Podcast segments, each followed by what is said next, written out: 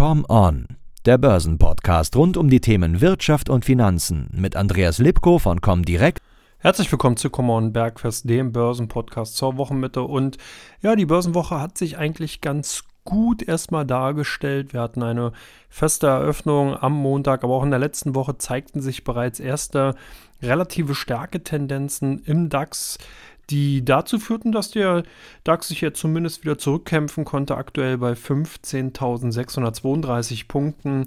Und das ist ganz ordentlich, wenn man halt bedenkt, dass wir ja doch in der letzten Woche noch ganz, ganz andere Themen hatten. Da hatten wir die Notenbank-Sitzung, die so ein bisschen die Stimmung an den Märkten erstmal versaut hatte. Dann hatten wir das politische Thema Ukraine-Russland-Konflikt und natürlich auch die dynamische Inflationsentwicklung, die doch den Appetit auf ähm, Aktien bei vielen Investoren vermiest hatten und dahingehend sich dann doch viele erst an die Seitenlinie gestellt haben. Das resultierte dann daraus, dass eben der DAX ja teilweise bis in den Bereich von 14.800 Punkten zurück abgetaucht ist und dann sich eigentlich ganz gut wieder erholen konnte. Was hat sich daraus gebildet? Ein kleiner Aufwärtstrend, wie gesagt, 900 Punkte allein in den letzten Handelstagen und seit Anfang dieser Woche sind es dann immerhin so fast 3%, die der DAX jetzt zulegen kann. Also es stellt sich insgesamt ganz gut dar, zeigt auch eine gute Outperformance gegenüber den anderen europäischen Indizes der Eurostox 50, zeitweise zwar auch fester gewesen durch die vielen Finanz- und Bankenaktien, die ebenfalls ihre Quartalzahlen vorgelegt haben, aber ansonsten zeigt der DAX doch eine ganz ansehnliche Stärke.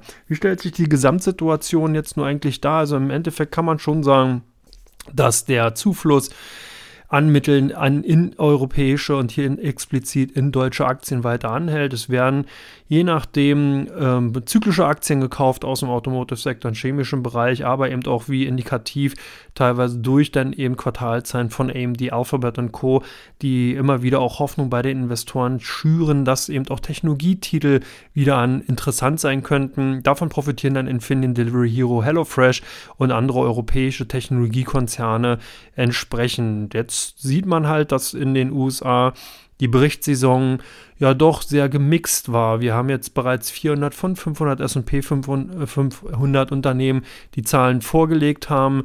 Das heißt, gut vier Fünftel sind jetzt hier bereits mit ihren Zahlenwerk rausgekommen und da haben wir doch ein sehr, sehr gemischtes Bild. Wir hatten die Banken, die ganz ordentliche Zahlen vorlegen konnten und ja die Berichtssaison auch eröffnet haben, aber daraufhin eigentlich eher abgestraft wurden, weil eben die Erwartungshaltung doch sehr, sehr hoch war von vielen Investoren und diese dann eben Gewinne mitgenommen haben. Wir haben im Technologiesektor sehr, sehr heterogene ähm, Zahlen bekommen. Das heißt, wir haben zum Beispiel auf der einen Seite Netflix, die dann eben die hohen Erwartungshaltungen nicht erfüllen konnten und sehr stark abgestraft wurden. Wir haben Peloton und andere Unternehmen aus dem Technologiesektor, die eben hier dann eben gemieden wurden, aber eben auch größere Technologiekonzerne, die bereits in den letzten Quartalen, in den letzten Jahren zu den Favoriten gezählt haben, wie eine Apple und eine Microsoft und trotzdem diese Performance zu sehen war und die Aktien sehr stark gestiegen sind, mit ihren Quartalzahlen überzeugen konnten. Das heißt, der Optimismus, der eingepreist wurde, war noch nicht zu hoch und hat noch Spielraum gelassen, dass eben die Unternehmen entsprechend überraschen konnten. Also eine ganz interessante Situation die sich darlegt.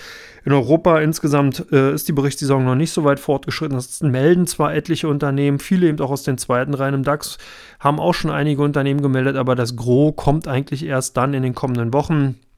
Bisher halten wir uns hier in Europa so ein bisschen eher an den äh, ausländischen bzw. an den amerikanischen Zahlen natürlich fest und schauen dahingehend, wie diese sich entwickeln. Also die, der deutsche Markt wird da so ein bisschen auch hinterherziehen, so wie er es in der Vergangenheit ja auch gemacht hat. Der kommt halt nicht ohne die Indikation, ohne die Impulse aus den USA, von der Wall Street klar. Und von daher äh, wird sich das auch erstmal natürlich in diesem Jahr nicht ändern. Es bleibt aber dabei, dass es hat sich nicht geändert. Selektion, Aktienselektion ist Trumpf. Man muss also ganz genau hinschauen, welche Unternehmen man kauft. Man kann nicht mehr die Marktbreite, nicht mehr gesamte Märkte kaufen, sondern muss hier wirklich den Fokus auf Branchen, auf entsprechende Unternehmen, die eben gut positioniert sind, setzen und äh, ganz klar die Spreu vom Weizen trennen. Und wie die aktuelle Situation sich darstellt, was in den kommenden Tagen so auf euch zukommt als Marktteilnehmer, beziehungsweise was heute der Fall war, das erfahrt ihr in Teil 2 von Common Bergfest.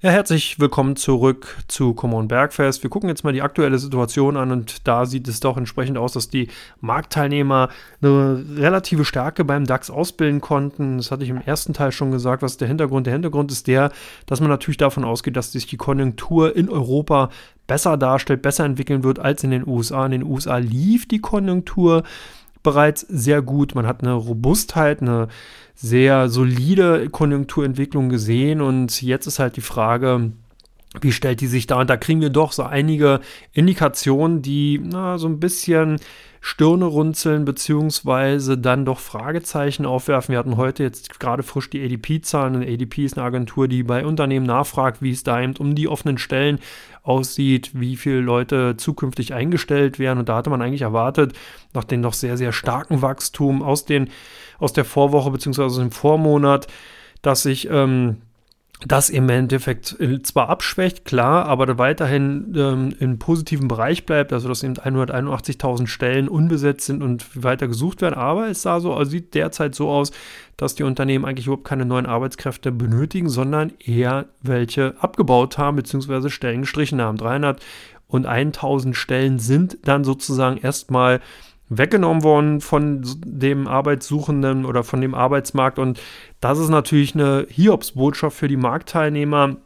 Warum? Ganz klar, weil eben die US-Fed ja derzeit ihre Zinspolitik auf Inflationsdynamik und eben auf Konjunkturerholung eingestellt hat. Und das bedeutet eben vier bis sechs Zinserhöhungen in den kommenden Quartalen bis zum Jahresende 2022. Also hat man hier äh, jetzt das Dilemma, dass auf der einen Seite will man die Inflation bekämpfen, eben durch die Zinsanhebung, aber auf der anderen Seite muss man eben auch aufpassen, dass man hier nicht zu rigide vorgeht, nicht zu stringent, dass eben hier die Konjunkturerholung in den USA komplett abgewürgt wird weil diese vielleicht gar nicht so robust ist, wie sie es erstmal gezeigt hat. Und das ist momentan das Problem, wo Marktteilnehmer doch eher vorsichtiger sind und nicht so recht wissen, ob tatsächlich jetzt ähm, die Situation nicht eigentlich ähm, ja, schwierig sich gesellt oder darstellt für die, ähm, für die US-Fed.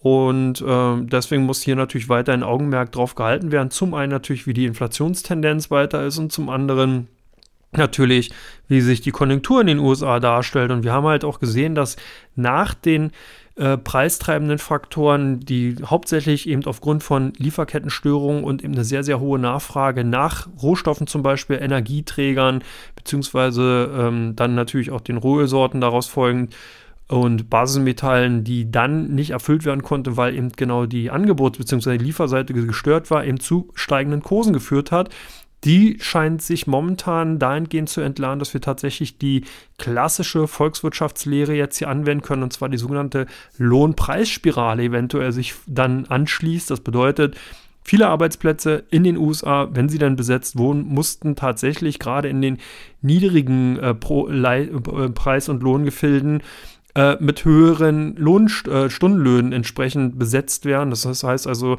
im Service- und Dienstleistungssektor sind viele offene Stellen einfach nur dadurch besetzt worden, dass man eben hier höhere Löhne gezahlt hat. Und das ist natürlich dann auch ein weiterer Druck, der zumindest erstmal dafür Sorge tragen kann, dass dieses hohe Inflationsniveau, was wir in den letzten Monaten gesehen haben, dass das zumindest erstmal aus, aufgrund dieser Tatsache auf diesem Niveau bleiben kann und wir gar nicht so schnell eine Abkühlung sehen werden. Das bedeutet, die US-Fed, wenn sie denn eben weiterhin da ihr Schwergewicht drauf legt, hat überhaupt keine Möglichkeit jetzt hier der sich abschwächenden US-Wirtschaft entgegenzutreten. Also dahingehend gar nicht mal so ungefährlich die Situation, wie sie in den USA ist. In Europa zeigt sich morgen am Donnerstag die Situation eben, wie die EZB darauf reagieren wird. Bisher hat man so ein bisschen mit stoischer Gelassenheit reagiert auf die Inflationsentwicklung in, in, der Eurozone, hat gesagt, ja, man beobachtet das, aber sieht noch keine Notwendigkeit, hier groß einzugreifen.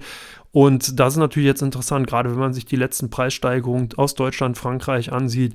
Das zeigt ein ganz anderes Bild und von daher ist natürlich die Spannung groß, ob hier Frau Lagarde bzw. das EZB-Direktorium jetzt hier doch andere Töne anschlägt. Das heißt, morgen wird es, glaube ich, aus meiner Sicht heraus bei der EZB-Sitzung gar nicht mal darum gehen, ob es hier eine Leitzinserhöhung gibt, das glaube ich nicht, sondern hier wird es tatsächlich um das Wording gehen. Das heißt, werden hier die, wird die Wortwahl sich dahingehend ändern, dass die EZB-Mitglieder ähm, hier dann vielleicht schon mal den Markt darauf vorbereiten, dass tatsächlich vielleicht im Laufe des Jahres die eine oder andere zins- oder geldpolitische Maßnahme auf die Marktteilnehmer wartet, was dann schwierig werden könnte für die Aktienmärkte, für die konjunkturelle Entwicklung, aber das muss ich eben alles noch zeigen, wo eben hier der Schwerpunkt liegt auf Inflationsentwicklung oder eben auf Wirtschaftswachstum. Die Situation in der Eurozone ist ja eine ganz, ganz andere als in den USA. In den USA haben wir ein homogenes Wirtschaftsfeld, das heißt, wir haben eine Volkswirtschaft sozusagen, die dann eben auch durch ein Steuersystem, durch eine Konjunkturentwicklung gemessen werden kann. In Europa sieht es ganz anders aus. Hier haben wir ganz, ganz viele verschiedene Volkswirtschaften, die sowohl verschiedene Steuersysteme, verschiedene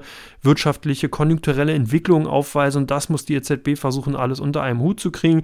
Ist nicht wirklich einfach, stellt sich natürlich entsprechend schwierig dar und von daher kann man zumindest nachvollziehen, dass die EZB-Währungshüter hier sehr, sehr feuchtig sind und demzufolge nicht zu schnell mit den Kanonen auf Spatzen schießen. Bleibt also weiter spannend, auch natürlich dahingehend, die Entwicklung vom Euro zum US-Dollar wird das auch widerspiegeln. Also das sind alles Bewegungen, die man auf jeden Fall im Auge behalten sollte. Und was dann noch ansteht, das erfahrt ihr gleich in Teil 3 von Common Bergfest. Ich freue mich, wenn ihr dabei bleibt.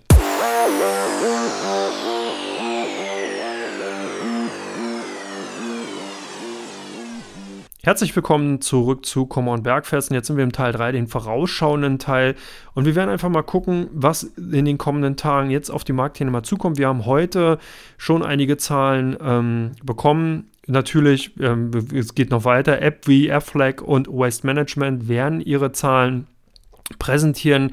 Das Ganze äh, nimmt natürlich dann auch in den kommenden Tagen weiterhin Fahrt auf, dass also weitere Unternehmen aus den USA natürlich vorsätzlich oder hauptsächlich ihre Zahlen präsentieren werden. Wir bekommen Amazon am äh, morgen am Donnerstag, das ist sicherlich auch nochmal ganz wichtig. Wir bekommen Biogen. Ich habe auch schon gesehen, dass Pfizer in der kommenden Woche eben ebenfalls die Zahlen vorlegen wird. Eli Lilly, also Ford Motor, also ihr seht schon, viele, viele große, wichtige Unternehmen werden äh, entsprechend melden. Aber auch aus Deutschland kommen einige Aspiranten. Infineon wird entsprechend die Zahlen vorlegen. Wir bekommen die ING Group die Zahlen vorlegt. Merck, die amerikanische Merck, ganz wichtig, wird ebenfalls die Zahlen präsentieren. Das Ganze geht natürlich auch auf der konjunkturellen Seite weiter. Wir haben, wie ich schon gesagt habe, die EZB-Notenbank-Sitzung morgen, wo natürlich auch Signale in den Markt gegeben wird. Wir haben die Bank of England, die ebenfalls tagen wird, wo man rechnet, dass hier eventuell die Basiszinsen um, 200, äh, um 25 Basispunkte angehoben werden. Und ähm, dann haben wir natürlich auch Konjunkturzahlen, die auf die Marktteilnehmer warten und äh, entsprechend dann natürlich auch den Einfluss geltend machen werden. Wir hatten heute zum Beispiel Zahlen von Siltronic und von Teamviewer, die entsprechend, ja, zumindest bei Teamviewer positiv ausgefallen sind. Also in der zweiten und dritten Reihe kommen ebenfalls viele, viele Daten eben nochmal. Also es bleibt hier auf jeden Fall spannend und auch sicherlich ein Grund, in der nächsten Woche wieder dabei zu sein, wenn eben das Common Bergfest von mir gefeiert wird, beziehungsweise ich euch so einen kleinen Abriss gebe, wie die Marktteilnehmer sich derzeit positionieren, was für Faktoren eben auf die Märkte, auf die Finanzmärkte derzeit einwirken und freue mich natürlich, wenn ihr dabei bleibt. Ihr habt auch die Möglichkeit, über YouTube auf meinem Kanal Andreas Lipko jeden Tag durch Lipkos Coffee Break entsprechend informiert zu werden. Also schaut da auch nochmal vorbei, wenn ihr entsprechende Informationen haben wollt. Ansonsten bedanke ich mich, dass ihr dabei wart, wünsche euch einen schönen Tag, vor allen Dingen auch eine schöne Restwoche und hört am Freitag auch wieder bei dem Common äh, Börsen Podcast rein mit Markus Weingran und mir. Da nehmen wir nämlich dann die komplette Börsenwoche auseinander, gehen auf eure Fragen ein, die ihr uns eingereicht habt, beziehungsweise stellen euch die meistgehandelten Werte bei Comdirect und die meistgesuchtesten Werte bei OnVista vor. Also ein schönes The Themenportfolio und ein schönes Potpourri. Sicherlich unterhaltsam und hörenswert. Macht's gut, bis dann.